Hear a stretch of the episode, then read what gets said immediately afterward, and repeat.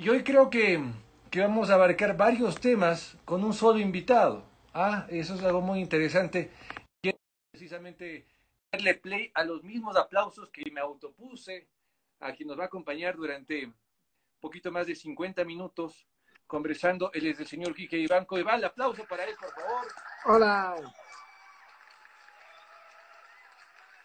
Hola Galito, ¿cómo estás? ¿Qué te parece, mi querido amigo? Hasta con aplausos, tú sabes, ¿no? Que, que uno es, está a la altura. Bien, bien, me, me gusta tu actitud. ¿Cómo vas, Be? ¿Todo bien? Excelente, excelente. Sabes que eh, entre algunas cosas hasta preocupado eh, por lo que está pasando, pero eso evidentemente nos da mucha tela que cortar. Eh, yo he querido tener un programa así contigo en algún momento. Dije, ya Jerónimo debe estar cansado de Jerónimo ya. Sí, claro, ya llevo años cansado de él. Le viste crecer y no de estatura. Le vi, de cre le vi crecer y de crecer y nunca despegó, nunca despegó. Oye, Kike, qué difícil encontrar una foto tuya para hacer el arte de la entrevista. Qué complicado. No eres de, no, no eres de tomarte fotos. ¿Y por qué no me pediste una? Porque es que ese es un ejercicio que hago precisamente para ver si es que latino de alguna manera. Normalmente latino. ¿Ahí me oyes? Te oigo, te oigo. ¿Tú ah, ya, ya, ya, ya. Sí, sí. Solo que quería ver qué tal los audífonos para ver si te oigo más, más cerquita, más romántico. Oye, Quique, ¿cómo, ¿cómo te despertaste hoy con las noticias, lo que está pasando, de lo que ocurrió, de lo que empiezan a caer de una manera interesante, ¿no? O sea, pienso que en, en esta pandemia se ha visto lo mejor y lo peor de las personas, definitivamente. O sea, yo no sé qué creer de lo que pasó esta mañana, no, no sabría decirte. Hay, hay cosas que superan ya la, la, capacidad de, digamos, de análisis, de, de yo, yo, yo, quisiera entender lo que está pasando. Yo quisiera decirte, no, esto es un show, porque entre ellos se acusan, entre ellos se, se apresan, al rato lo sueltan. O también quisiera decirte, qué bien la fiscalía, qué trabajo están haciendo, hermano. Son mis, mis ídolos. Quiero un hijo de Lady Diana. Pero, pero obviamente no, no sé si hay tal, loco. No sé si hay tal. Quisiera creer lo uno, quisiera creer lo otro, pero me quedo medio en el limbo, ñaño. Sí, yo creo que alguna vez se, se definió la política como, como un tema de servicio al pueblo, pero creo que es de quien, quien logra mantener más tiempo el poder, así no aparezca en la tarima. Sí, este país dicen que esto de la, de la, lucha de poder se, se, remonta a sus inicios, un partido tratando de deshacerse del otro.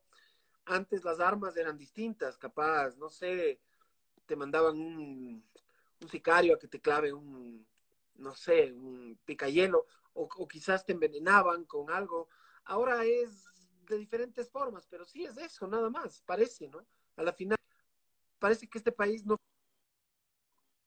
fuera otra cosa que eso, que la, la, la pugna del poder para quedarse con el poder y que el otro se quede sin el poder. Nosotros tratamos siempre de conectar eh, aquí en este, en este espacio que lo tenemos todos los miércoles, conectamos un poco la idea de lo que es la naturaleza, de cómo en ese sentido nos puede ayudar a nosotros a través de la medicina como tal, eh, eh, alternativa, la medicina natural, pero también al respecto de los conceptos que intervienen en eso. Me refiero, ¿tú crees que todo lo que está pasando en el mundo tiene alguna conexión? ¿Tú crees que, que existe una, una, correlación directa? No hablemos en este momento de temas de teorías de conspiración, lo podemos terminar hablando seguramente, pero en este punto específico, ¿existe quizás una correlación entre todo lo que está pasando con la pandemia, con la parte política, no te hablo solo nacional, a nivel mundial, eh, esto que está saliendo en el tema de, de la pedofilia, en todo, en, en, a muchos altos niveles de poder. Claro, o sea, si es que eres un tipo cósmico que le, le gusta la, la, la, onda, digamos, espiritualoide y, y, que, y, que, y que es full full eh, vegetariano, no sé, o sea, sí, yo creo que la Tierra finalmente, claro, se supone que hay una armonía, se supone que todo pasa por algo y todo pasa por y todo va y todo va hacia un mismo objetivo, es un solo todo. Pero no sé a esta altura ya que creer tampoco de eso, ñaño. Hay, hay unas teorías de la conspiración buenazas, puta, que dices qué arrecho, cómo van a tener una isla de pedófilos y puta, sale el documental en Netflix que se han tenido. Y, resulta que sale una teoría de conspiración buenaza que em, la OMS está ocultándonos la hidrocloroxina o como se llame para que sea usada como tratamiento. Y hoy leo una noticia, la OMS retomará los estudios clínicos para tratar el COVID-19 con la hidrocloroxina. Somos como una especie de, serie de Netflix mismo, pero mal contada. Sí, una, película de Netflix mal escrita. Es, es, un desastre, ya no sé qué mezclan Mr. Robot con Black Mirror, con Pandemia, con Joker, con chucha, es un caos. los supercampeones aparecen por ahí, porque le vimos a, por ahí haciendo fiestas a Juanito Casares también, ya viste eso, ¿no? Eh, eh, ¿De qué? De la, de la lucha. Sí, sí. Y es verdad, el mundo está dominado en su gran mayoría por, por gente blanca de apellido que tiene plata y, tiene seguramente el, el beso público eh, colorado, ¿no? sabes que es de ley, es que es de ley.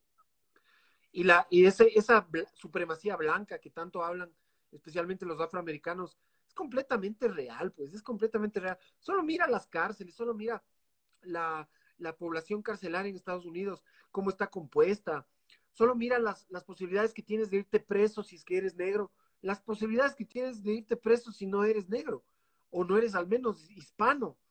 O sea, muy depende o sea, muy difícil. Muy difícil que te vayas preso si no eres eh, de las minorías muy difícil que te mueras de COVID si no eres de las minorías, muy difícil que, mm, que te pasen huevadas si no eres de las minorías. Entonces, esa estructura de poder racial, este, étnica, es otro de los defectos de este planeta.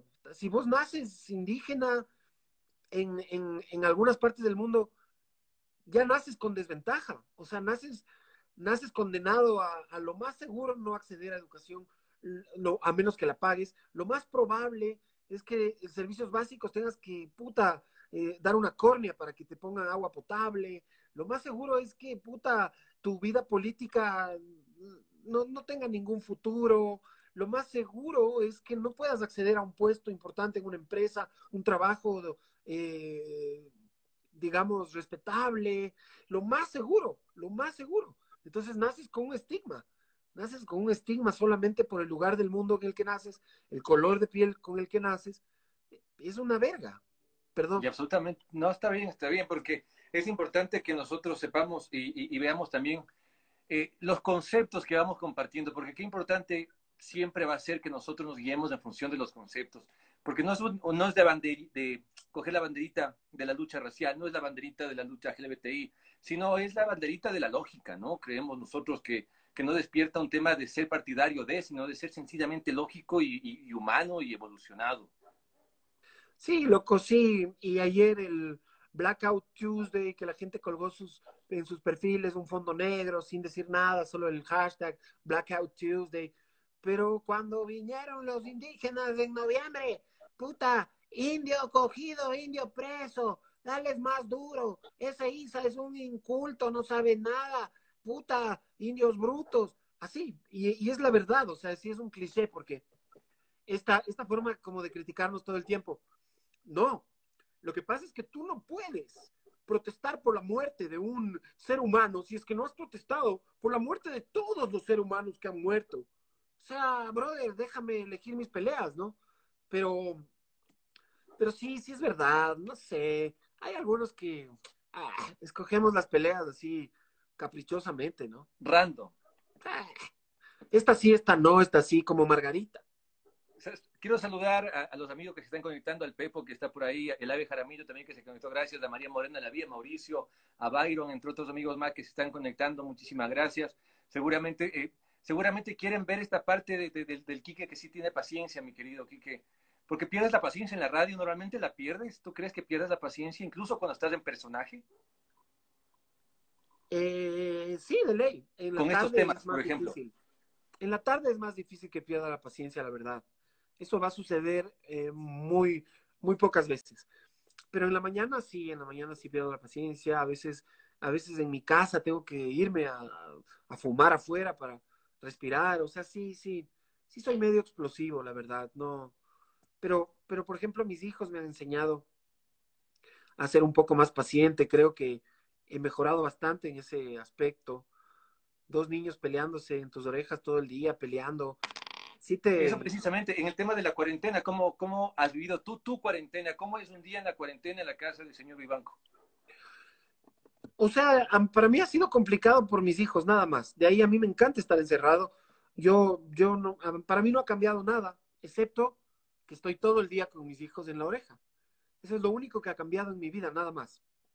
Entonces sí me, sí me cuesta un poco tener claro. O sea, yo creo que nadie sabe cómo ser papá, ¿no? O sea, puedes leer libros, ah, sí, veamos unas charlas TEDx, cómo ser papá en el Google y a ver qué sale y leo un PDF bien simpático sobre paternidad. Pero el rato que ya estás en la situación y tienes que decidir si a tu hijo le vas a decir en voz alta, mediana, baja, le vas a tratar con amor todo el día, o, un rato tienes que disciplinarle, ¿cómo haces? Eh, ¿Subes la voz? ¿O, qué, diablos haces para, para impartir disciplina?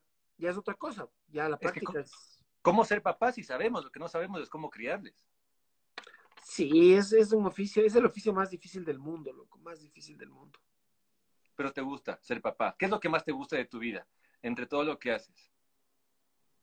En la parte familiar entre todas las facetas, esta era una pregunta que te iba a hacer más adelante porque tú tienes varias facetas en, en la parte de la comunicación, por ejemplo. Pienso yo que es una faceta la de la mañana, otra faceta de la tarde y otra faceta fin de semana también, porque es distinto también ahí. Entonces, ¿con cuál de esas facetas, primero en la parte comunicacional, es con la que te quedas? Eh, creo que tienen todas obviamente la misma esencia, pero me quedo creo que con la del domingo. Ahí es, ahí es cuando quizás eh, libero mi yo más sincero, ¿no? O sea, es como... Ahí eres tú.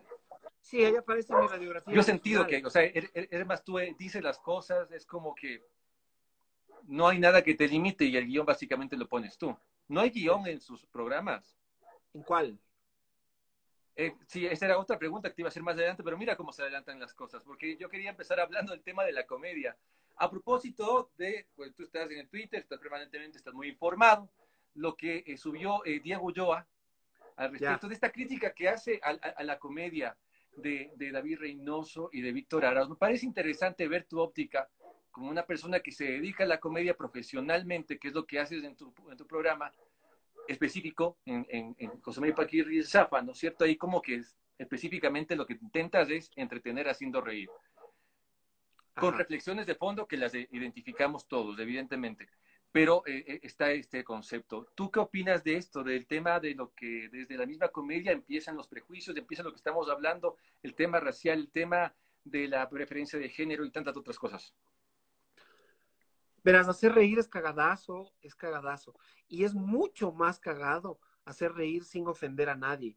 Es cagadísimo hacer reír sin que nadie se sienta humillado, eh, puta, ninguneado. Es decir, ¿a dónde voy? Lo que hace eh, Reynoso, bueno, yo dividiría a Reynoso en varias partes, porque él hacía mucho sátira política y yo creo que no hay un ecuatoriano que te pueda decir, nunca me reí con un sketch de Reynoso. Pero también pasa que cosas que en los noventas o a inicios de, de siglo eran aceptables, hoy tal vez ya no son. Entonces, no, no, no te estoy diciendo los chistes de Reynoso eh, hace 20 años estaban bien. No. Pero quizás la sociedad no nos como hoy. Claro. No nos escandalizábamos como hoy de los chistes de Reynoso. Pero los sketches de Reynoso, que no eran políticos, siempre tuvieron todo tipo de discriminación. Siempre fueron sexistas, racistas, misóginos, homofóbicos, Siempre, toda la vida. Entonces, a mí, a mí lo que sí me sorprende primero, uno, es que tengamos esta conversación 15 años, 20 años después. Dos, me sorprende que la gente em, haya tenido que ver este show de la Melo y eso, que me vi unos, unos breves lapsos, los del video del Diego Ulloa precisamente, para darse cuenta que, que David Reynoso genera productos homofóbicos. O sea, perdóname, David Reynoso puede ser un gran actor, un creador, un comediante, todo lo que quieras. Pueden haber premios en su nombre, puede haber una estatua en Guayaquil, pero él es uno de los culpables de ciertos niveles de homofobia en nuestra televisión. Se de que se hayan ¿no? normalizado, sí, de que se hayan normalizado cosas como poner siempre cuando asoma un homosexual en escena, why, why. Eso lo hacen ahora en la radio automatizadamente los operadores. Los operadores de radio, hoy cuando tú haces un comentario, digamos, ay, qué guapo estás, Galito. Why, why, why. Claro. Es, es, es como que, que haya que burlarse de, la, de lo que conocemos como de, de la mariconada en cualquier presentación.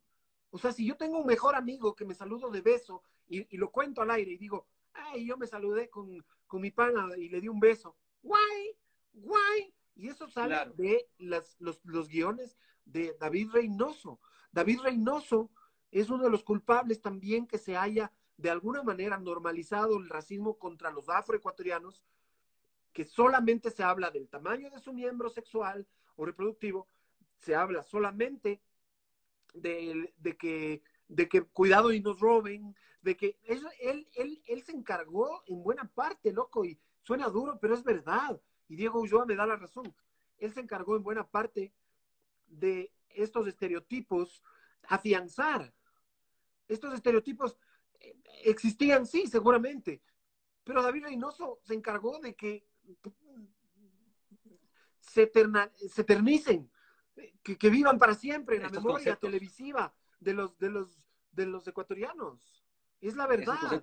Eh, y, de- desde, y, y desde, tu, desde tu momento, desde tu espacio, desde, desde, desde tu programa, eh, ¿cómo tú ves la, la comedia que estás haciendo? ¿Cómo tú, eh, ¿Cómo tú te autocalificas dentro de este proceso y qué tan fiel a lo que tú crees eres en tu comedia? Es súper difícil, yo te había dicho, es súper difícil tratar de hacer reír sin, sin, sin lograr, sin lograr eh, eh, ofender a nadie. El, el guay guay es de Soltero sin Compromiso, dice aquí Adrián. Puede ser el sereno, mi brother, puede ser lo que sea. Tal vez el, el efecto de sonido no es el preciso, pero tú sabes a lo que me refiero y sabes que tu comentario no aporta en nada y te puedes ir a la casa de la... Mentira, es un pan. Oye, ¿y en qué estaba? Ah, es cagado, es cagado, porque por ejemplo, yo ahorita te estoy haciendo reír a ti a costas del Adrián Solano. ¿Sí, Sí, me cachas? Claro, y a, lo, y a lo mejor él se siente incómodo. A lo mejor él dice, puta, este Quique se está aprovechando de mí para hacerle reír al otro huevas. Y, y, se siente incómodo, se siente eh, humillado. Entonces, eso te decía, yo voy peleando todos los años que llevo en radio, tratando de hacerme el chistoso. Por suerte, el Adrián me cala y se ríe. Pero yo llevo 15 pi- y pico de años tratando de hacerme el chistoso en la radio y al mismo tiempo peleando para que nuestros chistes no sean sexistas, no caigamos en chistes eh, homofóbicos, tratar un poco de evitar el humor fácil de qué grande la tiene mi, mi negrito, o, o pucha, este, o, esta mm, mujer a la que hay que regalarle una licuadora. O sea, son como, son como lugares comunes en los que es facilísimo caer, facilísimo. Porque es el recurso fácil, ¿no? ¿Cómo es un proceso creativo al momento de diseñar su programa en la tarde en el cual hay actividades, hay temas de, de, interacción con la gente también, ah, hay, veces que arman canciones. Eh, El proceso creativo, ¿dónde empieza? ¿Existe un trabajo realmente creativo, sesudo? Yo me imagino que sí, que se sienta, me los imagino yo, una especie de consejo general en el cual aparece cada uno como un Jedi con su sable láser a escribir el guion. No, no pasa eso, no es así. Lo que hacemos es normalmente nos reunimos una vez cada año o dos veces al año y lo que hacemos es diseñar una parrilla de segmentos.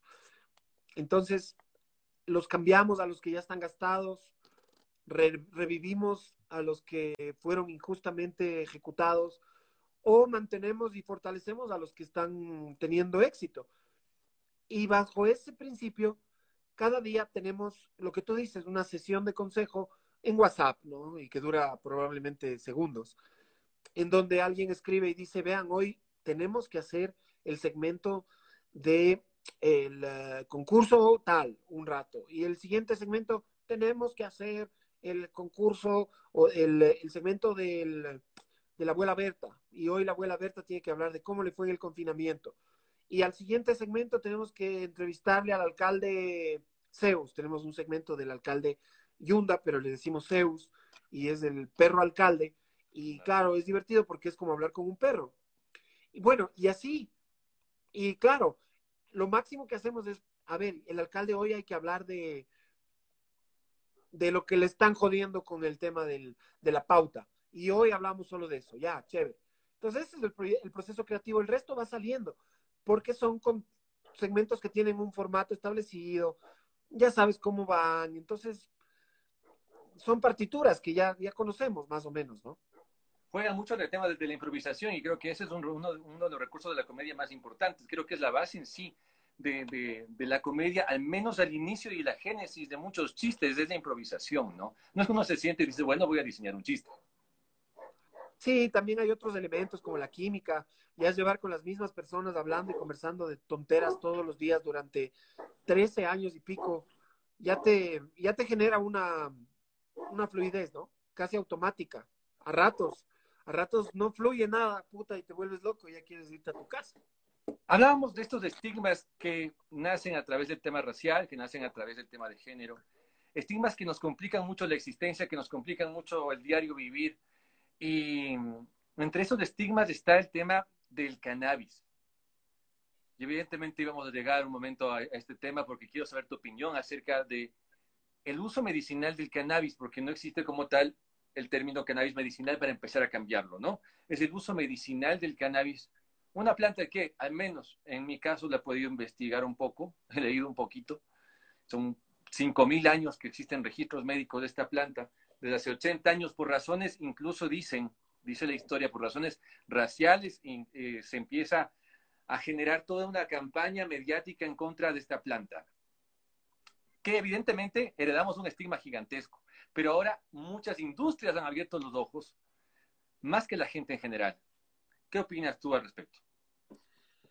Eh, claro, estoy totalmente de acuerdo. Se la satanizó de gana. Eh, creo que nunca debió ser ilegal, nunca, nunca, y, y mientras más rápido deje de serlo mejor, vamos a estar mejor, ya hay muchos países para comprobarlo.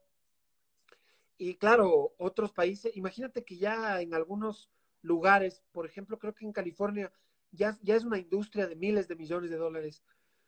Entonces, a mí me parece ridículo que haya niños en el mundo que sufran de, de epilepsia, por ejemplo, y que tengan que estar consiguiendo en el mercado negro eh, por la izquierda su, su dosis para, para curarse, para estar mucho mejor.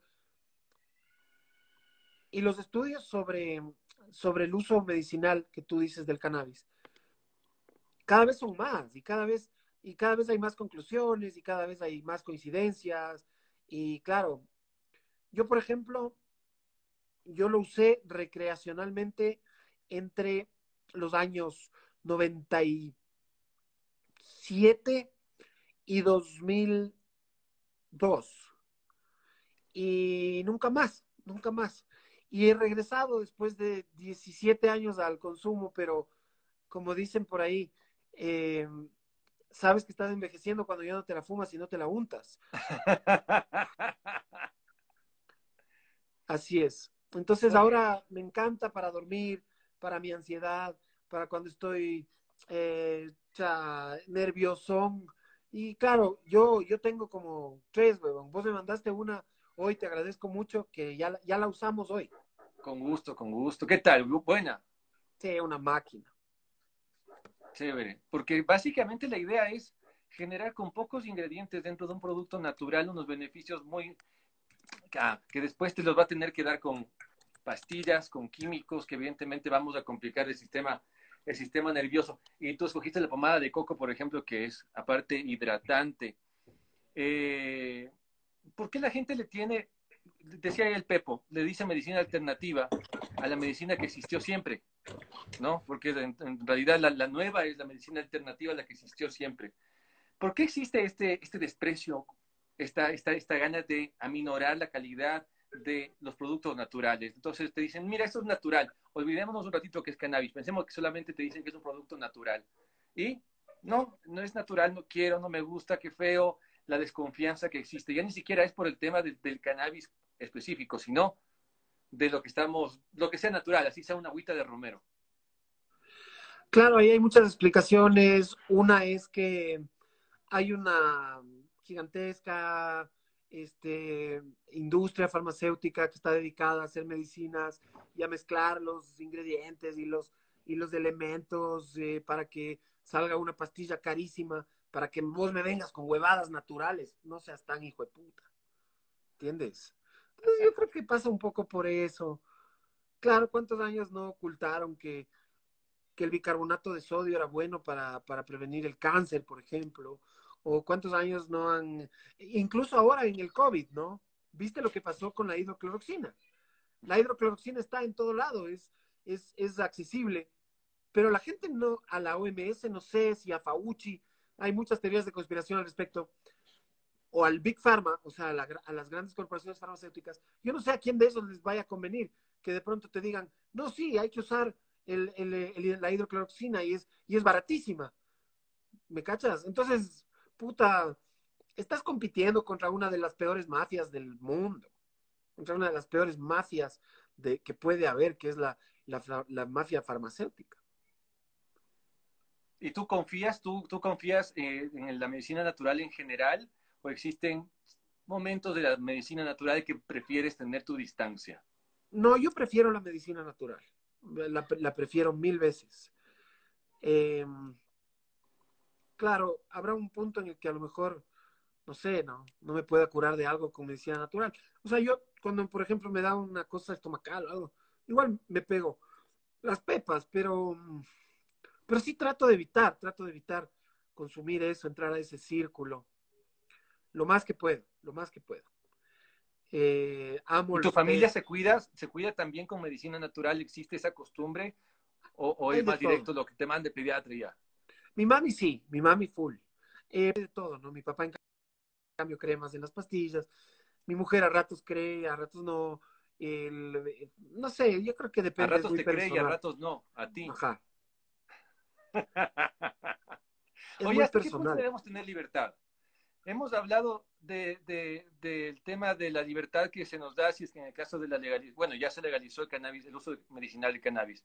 Tenemos libertad para protestar, tenemos libertad para escribir lo que querramos en el Twitter porque ella aguanta todo. Tenemos libertad para, para salir a protestar en algunos casos, tenemos libertad. ¿Tú crees que esa, esa libertad en general está bien?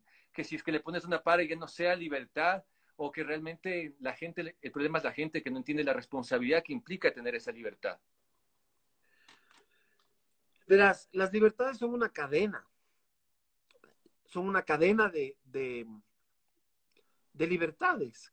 Porque verás, cuando tú naces y tienes la posibilidad de elegir lo que quieres estudiar, de alimentarte sin problema, de acceso a salud, esa, esa, ya naciste con una libertad, ¿no es cierto? Que es la libertad de privilegios.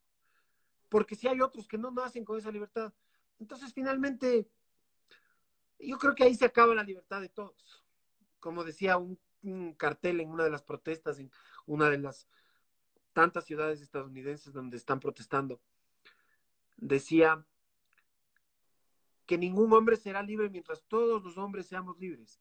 Y por hombre refiriéndose a la humanidad, ¿no? Ningún ser humano. Y claro, eh, a mí me encantaría, por ejemplo, que en este país podamos instaurar, digamos, un modelo, ah, nórdico, escandinavo. ¿A quién no le gustaría eso, no? Estos, estas socialdemocracias modernas donde el que más tiene más colabora para el colegio de los niños porque a la final todos los niños van a ir a ese colegio. Entonces, la solución viene desde un orden, desde un sistema. Entonces, no quiere decir que el sistema, o sea, no quiere decir que el problema sea que exista sistema, sino que el sistema es el equivocado. Exacto, y además también creo que hay, un, hay una falla en, nuestro, en nuestra Matrix, que es que partimos de una realidad específica. Porque si tú me dijeras, los 17.6 creo que ya somos millones de ecuatorianos, se mueren hoy y empezamos de cero, un lienzo en blanco, dale, elijamos un modelo, chévere. Ya tenemos muchos países que son exitosos en muchos sentidos y podemos hasta crear un monstruo de Frankenstein ideal, pero no hay tal. Tienes que empezar con la realidad. Y eso te, te, jode un poco las utopías, porque hay cosas que se quisieran hacer, pero que son imposibles. Desmontar un sistema desigual. ¿Cómo desmontas un sistema desigual si no es vía impuestos? No hay otra forma. A menos que te dediques a apropiarte de, de la, de la propiedad privada, como hizo Chávez, por ejemplo puta, para que veas dónde vas a terminar con cáncer. Entonces, yo creo que hay, yo creo que hay formas y formas de. ¿Tienes esperanza de que la cosa mejore? ¿Existe dentro de ti esperanza? ¿Tú piensas que eh, estamos quizás en el momento de transición en el cual dejamos de ser Homo sapiens al, al siguiente nivel? Disculpe, ¿me puedes repetir la pregunta, joven? no hay el texto, dime. Oye, a ver, si es que tú crees que estamos en ese proceso de transición en el que realmente vamos a ser mejores. Estamos ahorita tratando de limpiarnos, la tierra se está limpiando, hoy nos cayó una lluvia espectacular, que de eso también vamos a hablar. Eh, ¿Tú crees que nos estamos limpiando de alguna manera? Ya cayó el uno, cayó el otro, se descubre por acá, se descubre por allá, de una manera rápida como antes no caía. ¿Será que nos estamos limpiando y estamos a las puertas de una nueva sociedad? ¿O vamos a hacer la misma cosa de siempre?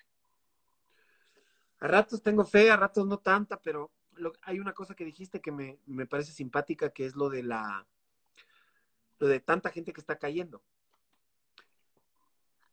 Mi mamá, que es mi guía espiritual, mi gurú en estos temas así como mentales y de, y de cosmovisión, me supo decir hace mucho tiempo, mm, pocos años, que estábamos entrando en la era de la verdad.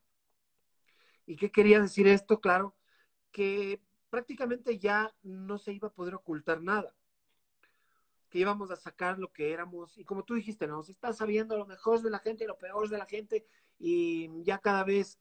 Pero no hablé así, oye, no ahí así no hablé, no me remedios así. siempre remedio así, güey.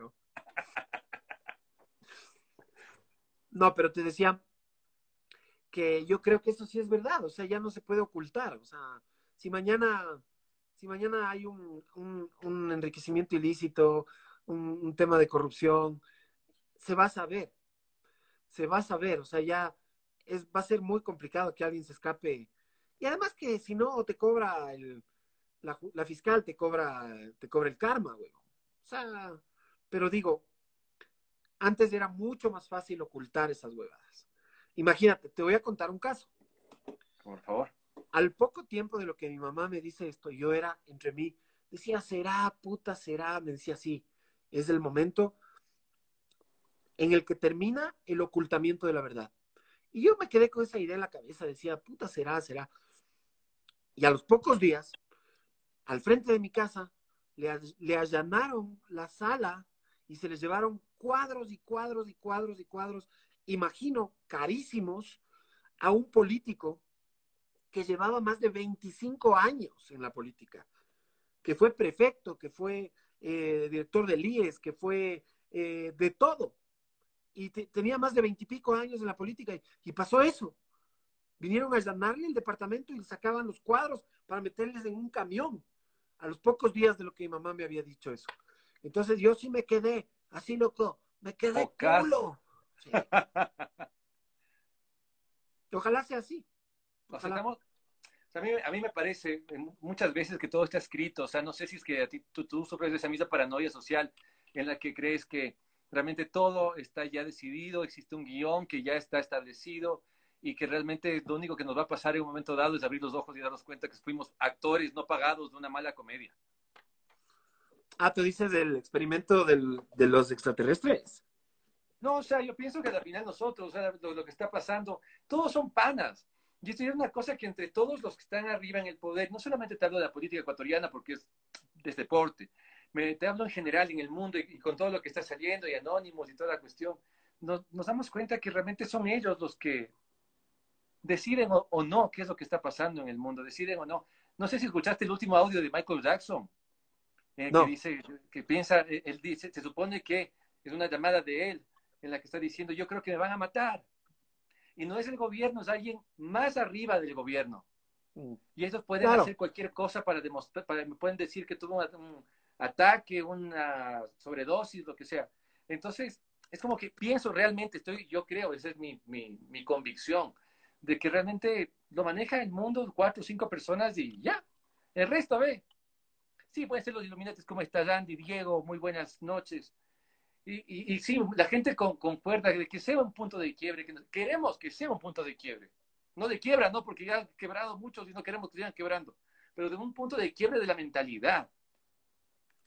Aquí, aquí verás, te, cito un tuit del 29 de mayo a las 7:48 pm. No es tanto quién nos gobierna, sino para quién. Y claro, también es quién gobierna detrás de los que gobiernan, totalmente. Hay un libro de Noam Chomsky que se llama, es espectacular, es uno de mis escritores de cabecera, que se llama ¿Quién gobierna el mundo? Y es, y es espectacular, loco. Por aquí está, verás. Te voy a enseñar solo para que lo veas.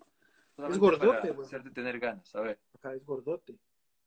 ¿Quién domina el mundo? Noam Chomsky es uno de los grandes, por supuesto. Oye, y él, y él habla ahí maravillas. Te cuenta te cuenta el porqué de las guerras y, las decisiones eh, económicas, mundiales y la manipulación de la economía. Puta, ¿cómo, ¿cómo crees? ¿Viste cuando bajó el petróleo a menos de 30? Por ejemplo, eso ya es una cosa muy evidente. Es como que, brother, o sea, ya el otro día ya está en 30 de nuevo. Es como, ya no, o sea, están perdiendo como que la vergüenza, ¿no? Sí, y viste cuando, o sea, hoy de mañana cuando yo le vi al, al Crazy en la casa con la camiseta de Kerry, eh, con el arma en la mesa y las balas y, las mascarillas y todas las cajas de, insumos médicos. Hijo de puta, decía, ¿cómo, cómo? O sea, sí, hay dos teorías. Si eso es un montaje, qué bien preparado, felicidades, excelente, el productor consiguió todos los, los, elementos de la, de la, de la, los props, compro 100 mil mascarillas para montaje. Ajá. Súper bien hecho, loco. Súper bien hecho. Y por otro lado, también te pones a pensar y dices, este fue el mismo brother al que le acusaron de que se fue con unos sacos de yute de, de Carondelet y hay fotos de eso y hay testigos. Y puta, y nunca fue juzgado como merecía y tuvo 20 años de buena vida en, en el Caribe. Entonces, puta, es, cinematográfico lo de hoy de mañana, brother. Es cinematografiquísimo. es más, si tuviéramos una película de, Ecuador, la escena de hoy de mañana en la casa del loco debería estar en la película de ley, de ley. Si tú fueras parte del reparto, ¿qué, qué actor, qué papel te gustaría tener en esta novela? En la novela llamada Ecuador. En la novela llamada Ecuador. A mí me hubiera gustado, entre otros, me hubiera gustado ser, por ejemplo, Sucre, mañana, mañana es un aniversario de la muerte, y que no me maten y ser el primer presidente del Ecuador, porque Sucre debía ser el primer presidente del Ecuador. Ahí empezamos mal. O sea, fue presidente del Ecuador no solo un venezolano, no por venezolano, sino porque no era ecuatoriano. Pudo haber sido chino o Pero yo tengo, ahí, yo tengo ahí una, una, una contra. ¿Qué? Cuando él nació, donde nació, sí. me parece que es en Carabobo, Todavía no existía Venezuela. No. Entonces era parte de un todo. Sí, pero es el territorio que hoy se conoce como Venezuela. Yo entiendo a lo que vas, pero, pero igual no debía ser él, debía ser Sucre. Entonces, ¿a dónde voy? Es, es una, es prácticamente una, una traición, una imposición. No debía ser él, debía ser otro, pero lo mataron al que debía ser para que sea el otro es casi como manipular la historia. Y ese otro que quiso incluso heredar el poder, ¿no? Por eso a mí la historia me, tiene sin cuidado, me, cae al huevo y, me, aunque suene que ignorantón, pero me vale madre la historia, me vale madre la historia, porque buena parte de la historia es mentira, porque buena parte de la historia la cuenta el historiador del un lado, porque, porque además, para leer la historia, tienes que saber quién te la está contando, porque no puede ser la misma historia. Digamos de lo que pasó hoy de mañana, si te la cuenta eh, un, Jacobito. claro, o, ni siquiera él, sino por ejemplo un, eh, un periódico sensacionalista de Guayaquil, así te la cuenta un historiador serio. O sea, yo creo que la historia depende del historiador y de su reputación. Y con eso es tan difícil de leer hay libros que desmienten la historia. Hay libros, yo tengo un libro, te voy a enseñar. No mentira. Este no ¿Son, los libros con los que nivelas la mesa? Ajá. Es, es, es, es un libro, está dentro, pero es un libro sobre las grandes mentiras de la historia. Y, y, te cuentan clarito, te dicen, esto es mentira, porque esto no pudo pasar por esta razón y por esta. Entonces te desmontan la historia un poco. Y claro, tenemos que volver a aprender de historia. Ya me come miércoles la historia. Me gusta la historia, pero de otra manera. No, no servida, conclusiones. No servida como clases de historia. Eso es lo que no me gusta. Ajá. Y, y además, eh, como eh, sistematizada y, no, no, no, no me jodas, eso no es la historia. Como estamos entrando a la parte final y estamos topando ese tema que me gusta muchísimo, vamos a enfocarle en la parte optimista, en cambio. ¿Qué tenemos que, ¿Qué tenemos que hacer nosotros para cambiar esa historia precisamente? Estamos en la, la oportunidad más grande, es como cuando eh, eh, cae la noche, atardecer hermoso, eh, en medio del sol se oculta entre las iglesias de Quito y tú estás ahí con un sándwich de pernil y una orangina de mora y sabes que ese momento es glorioso y este momento que estamos viviendo es glorioso para o nos comemos el sándwich bien comido o sencillamente lo desperdiciamos. Lo primero que te diría es que no debemos hacer analogías con comida hasta ahora. No debemos hablar de sándwiches. Lo primero que te diría es que no deberíamos desentendernos del país. Y yo tengo muchos amigos que me dicen, no, pero es que la política es un asco, yo nunca me voy a involucrar en la política. La política todos los políticos son iguales y, y todos son un asco y todos son... No, esa no es la actitud. Porque si tú tienes la actitud de la indiferencia ante la política, va a pasar lo que siempre. La política y los políticos te van a dar pensando, van a, van a dar haciendo por ti lo que tú podrías hacer. La política es un oficio como cualquiera en el que lamentablemente se ha atraído a buena parte, no todos, pero buena parte de gente que aprovecha la política para diferentes fines, ¿no es cierto? Eso lo tenemos claro. Algunos van porque es un buen negocio, porque voy a tener un buen sueldo, porque voy a asegurar mis cuatro añitos, porque Pero voy es una herramienta brutal. Pero muy personal, muy personal. Claro. Entonces, estos están equivocados. Pero, Galo, cuando tú dices, no digo que tú, pero cualquiera, solo te estoy cogiendo de ejemplo, pero cuando tú dices, chucha, la política, yo no me meto en esa huevada, loco. Estás dejando que otra persona que no piensa como tú sí se meta y haga huevadas. Entonces, no te, sí. y cuando digo meterse en política, Galo, no me refiero a, a, constar en la papeleta. No, no me refiero a eso.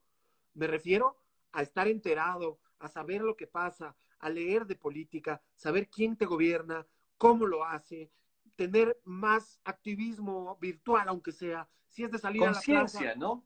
Sí, también. Y si es de salir a la plaza con un cartel cuando creas que vale la pena, sales. Eso, eso tenemos que ser seres más políticos, pero políticos informados, sabiendo lo que pasa, eh, con argumentos. No es que, no es que descalificando a la gente por su, por su creencia o etiquetándola. No, vos eres correísta, vales verga. No, eso, eso no es hacer política. Eso más bien es todo lo contrario. Eso es evitar la política porque esa descalificación o esa etiquetización, etiquetización no te lleva a nada. Estás, estás cancelando un diálogo que podría ser productivo, lo estás matando antes de que nazca, antes de que nazca. Y, y ya, y bien dicen por ahí, que también otra forma de hacer política es conociendo los casos de corrupción. Tienes que saber quiénes son los corruptos, porque eso, el conocimiento es lo que nos va a llevar las próximas elecciones a votar mejor, a no elegir al, al, que se llevó las mascarillas, a no elegir al que se llevó las, las fundas de muertos, y etcétera. Entonces, tener memoria, ¿no? Pero y además, involucrarte, involucrarte, si no te involucras, te van a dar involucrando.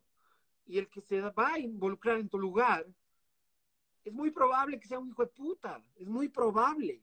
Y después no te quejes de hijo de puta, pero es que todos son unos hijos de putas. Sí, todos son unos hijos de putas. Y lo más seguro es que generalices y tengas algo de razón en tu generalización, pero ten en cuenta que tú no te involucraste y dejaste que vengan otros hijos de putas y se involucren por ti y tú no hiciste nada para evitarlo, porque tú estabas totalmente desentendido del tema. Ese es el principal pecado.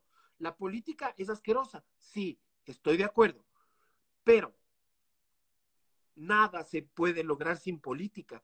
Tal vez en un futuro, ojalá, ya se encuentre otra forma, nos, no sé, nos europeicemos y tengamos eh, un país maravilloso donde haya un técnico que administre las arcas del Estado y listo, y, que gasten lo que mejor tengamos que gastar y, sea todo responsable, no haya corrupción, tal vez, pero ahora no, ahora no, la política es el camino hoy en día.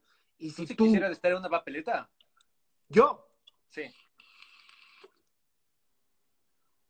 Problemas que de ley me problema es que de ley me cabreo a los pocos días y mando votando toda la mierda.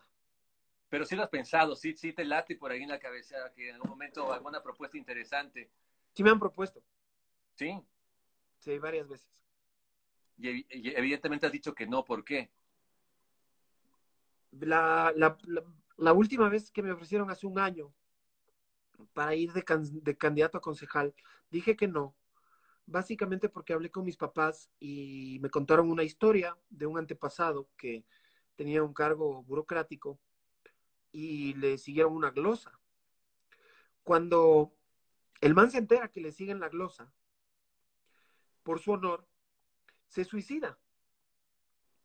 Y al poco tiempo la glosa sale favorable para él, o sea, no, no estaba involucrado, no había hecho nada. Y, eso un poco, y además que mi papá es muy, muy didáctico, ¿no? Y me dijo, verás, la gente que está detrás tuyo te va a poner plata para tu campaña. Y cuando llegues al poder, te va a tocar pagar esos favores económicos con favores políticos. Así que prácticamente vas a estar condicionado a hacer lo que la gente que puso la plata para tu campaña te pida que hagas. Entonces, Entonces un, político siempre, siempre debe, o sea, un político pobre no podría ser un buen político, dices tú. Esa es una buena pregunta. ¿Cómo?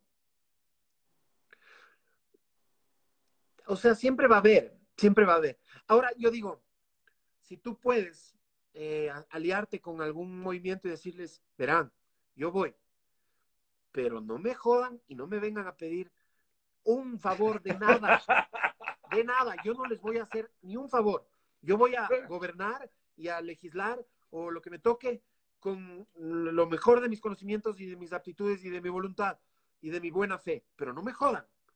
Y te aceptan y te firman un papel. Eh, podría, podría darse. Yo conozco, por ejemplo, gente que estuvo involucrada en procesos políticos recientes donde hubo muchos escándalos y que hoy retomó su vida normal y yo les veo en la calle y no, parece como que no, no le debieran nada a nadie. ¿Me explico? Pensamos así creo que es posible, Galo. Es posible, puede ser que ocurra. Está bien, está bien. Tienes mi voto. Sí, me ofrecieron para 2021. Ya está bien, entonces. Oye, verás, eh, dentro de todo esto, y, hablábamos de, la decisión política, de la voluntad política realmente con la que se puede hacer muchas cosas. En diciembre pasado se legaliza el uso, para ir cerrando ya, eh, y empieza mucha gente a interesarse en este campo. ¿Tú crees que es necesario que exista el interés de negocio únicamente y funciona o es necesario que exista un interés social, activista, detrás de lo que significa la lucha porque se haya legalizado el cannabis medicinal. O sea, peleémosle todo lo que quieras. Este, yo soy de los dos, hasta de los tres soy yo. Porque yo tuve una época que lo usé recreacionalmente, una larga época que me volví casi alérgico y otra buena época que llevo usándolo medicinalmente. Entonces yo te diría básicamente que el hecho, porque tengo entendido que hoy en día, por ejemplo, si yo siembro unas plantitas en mi casa y las uso para mi consumo personal, no va a pasar nada, ¿no es cierto? En teoría, pero realmente no se va a permitir, en teoría, el autocultivo. Toda la reglamentación ya sale en junio. Ah, pero no se permitiría el, autocultivo. Sí, dijeron que no, eh, el Ministerio de Agricultura dijo que no porque no podrían tener controles casa por casa. Y, a mí me parece lógico realmente aquello, o sea, no tendrían como que la manera de controlar que es el autocultivo, que son tus dos plantitas, sino que evidentemente respondería a otro tipo de, elementos. Aparte que no se puede, aquí no hablamos nosotros, eh, jamás hablamos del tema del cannabis con THC activo, que te produzca algún efecto psicoactivo, sino únicamente el uso medicinal. Sí, sí. Y las plantas que te producen eso, a pesar de ser muy parecidas, muy igualitas, el, cannabis activa con THC alto y el cannabis activa con el CBD alto, por el otro lado, entonces no podrías diferenciarles a simple vista, por ejemplo. Te tocaría llevarles al laboratorio, las flores y tanta cosa. Entonces, por eso es que nos dijeron que no permitirían el tema del autocultivo. Ahí, ahí entramos al tema de las libertades. Eh, por ejemplo, te doy un ejemplo. Hace unos siete años sería aproximadamente, un poco más tal vez, eh, quizás unos diez años, se prohibió la venta en farmacias del bicarbonato de sodio. El bicarbonato de sodio es una maravilla, es una maravilla para eh, el cuerpo, porque te regula algunas cosas. La alcalinidad, ¿no? Ajá, te ayuda con los gases, además, pues si tienes problemas de gases, no hay nada mejor en el mundo que bicarbonato de sodio. Solo media cucharadita en dos deditos de, de agüita mineral, si puedes. Puta, te bajas eso, loco, caminas tres minutos. Y esos gases no vuelves a saber de ellos nunca más. Es increíble, es increíble. Y te mantiene súper sano.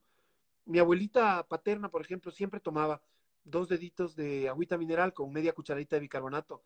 Loco, vivió hasta los 93 años o 95 años casi sin enfermedades.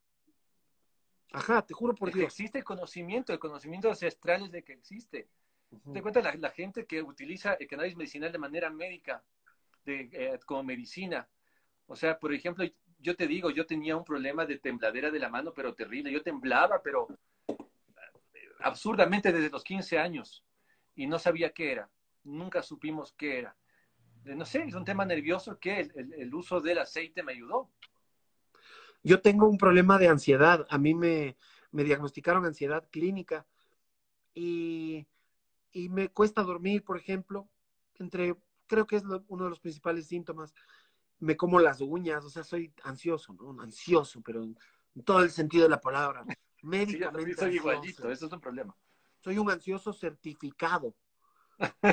y claro, las, las, cremitas de CBD, de CBD, me, me, sirven un montón. Yo me unto en la panza para dormir. Ahí están las terminaciones nerviosas. Dicen que del sistema nervioso la, la barriga es del cerebro. Ah, mira tú. O sea, que si digo que piensa con el estómago es verdad. Claro, puedes. Y, entonces aquí en el, en el, en el, en el pupo, en la, en la, panza, me he hecho el, la, la, crema de CBD de coco de, de Shura y, me va súper bien, loco, súper bien. Le recomiendo a todo el mundo. Eh, y te iba a dar, ah, ya, respecto del bicarbonato, para cerrar, alguien me pide que repita, son, es media cucharada de bicarbonato de sodio, ese que se compra en cualquier farmacia, 100% bicarbonato de sodio, bicarbonato de sodio natural. Y ese bicarbonato de sodio, media cucharada en dos dedos de Wittig. Cuando está, te pegas todo, cook. Te cura de gases, cuando estás embotado, cuando te sientes hasta como medio... Cuando comes mucho, espérate. No, no te pegues apenas comiste mucho porque vas a vomitar. Pero pégate después de un rato de que hayas comido mucho y te sientas súper bien. Y le, y le bajas caminando. Empiezan a salir los gases, puta, riquísimo. Es, es, es un milagro. pero lo prohibieron, Galo, lo prohibieron. Claro, eso que nos pasó con, prohibieron el, el sodio porque decían que los narcos que venden cocaína los, lo usaban para mezclar la cocaína y, distribuirla. Y por eso prohibieron el bicarbonato de sodio en un país. Ecuador se llama ese país. Ibas a la farmacia, yo iba. ¿Cómo le va de mi bicarbonato de sodio? Te creían narco. Capaz de cualquier cosa. Claro, Pablo Escobar era amebas. Te quedaban viendo así como, eso es prohibido, señor, eso no se vende. no sabes las veces que me sentí acusado por la mirada de la dependiente de la farmacia por pedirle bicarbonato de sodio. Hijo de puta, loco, qué verga. Entonces, eh, le veo como un paralelismo así medio, medio leve entre el bicarbonato de sodio y la prohibición, con que nos jodan con el CBD. Déjense de huevadas, el CBD es buenísimo para la ansiedad, para la epilepsia, para Está comprobado que ayuda con temas de dolor crónico, fibromialgias, artritis, etcétera. Loco, es, es, es comprobado. Científicamente es, una ayuda tenaz. Existe. Así es. Yo tengo una abuelita que le encanta la crema de CBD. Se pone en las articulaciones, ñaño. No sabes del alivio que le da. Mi mamá es paciente de fibromialgia, una de las enfermedades más dolorosas, raras e incómodas que existen. Que no existe motivo. Y ella se cura con la cremita de CBD le ayuda un montón, un montón, pero teníamos que comprarla clandestinamente y eso sí hay que agradecer. Ya hoy en día hay buenos eh, proveedores como ustedes, como Shura, y que no tenemos que, andar buscando en, marketplace ahí con un man que llega con una capucha así. Nada, ya, depende, depende de quién quieras que te vaya a dejar. Podemos mandar ahí con capucha. O ¿Eh? para, para mantener la costumbre. Le saludo al Toño que también entró. Muchísimas gracias a, Lucho, gracias a Tavo, Freddy, Natural Joy, muy amable, Andy, Lob, Fabricio, al Chino Carrillo también que estaba ahí interactuando, muy amables. Eh, ya, ya se acaba, en uno o dos minutos tú también tienes programa ahorita, Quique, ¿no? A las eh, ocho y media. Otro grupo de WhatsApp. Sí. Te vas para allá. ¿Cómo te has sentido, Quique, esta noche en la que no hemos hablado de Paquirri, no te he hecho hablar como Paquirri, no te he preguntado de Valdeón? Bien, me encanta. Gracias, te agradezco mucho. Mi hermano, eh, realmente ha sido un gustazo poder eh, conversar contigo. Todo eh, mío, ñaño, todo mío. colega de la radio, a quien siempre escucho, respeto y me entretiene la manera como topas los diferentes temas, son de actualidad. Me gusta cuando pierdes la paciencia y la recuperas enseguida, esa es una habilidad. Y creo que, que lo más importante es que sigas, sigas haciendo lo que te gusta porque se nota que te gusta lo que estás haciendo. Sí, ñaño, espero que me siga gustando durante un tiempo porque todavía no encuentro otra forma de sobrevivir este, haciendo algo que me paguen como me pagan por hacer esto. Ya, pues habla, despídete como Paquirri, entonces ya ni modo. Hay cosas que no se pueden hacer. Mira, te están pidiendo, no te pido yo. Creo que se fue el audio. ¿Estás ahí? Calo. Ah, y otra cosa. Ya no te, quiero recomendar. no, te me oyes? No. ¿No me oyes? ¿Es en serio o me estás? Paro, ya está. Muchísimas gracias, mi querido Quique. En serio te agradezco mucho. ¿Qué me ibas a recomendar? No, yo te agradezco a ti.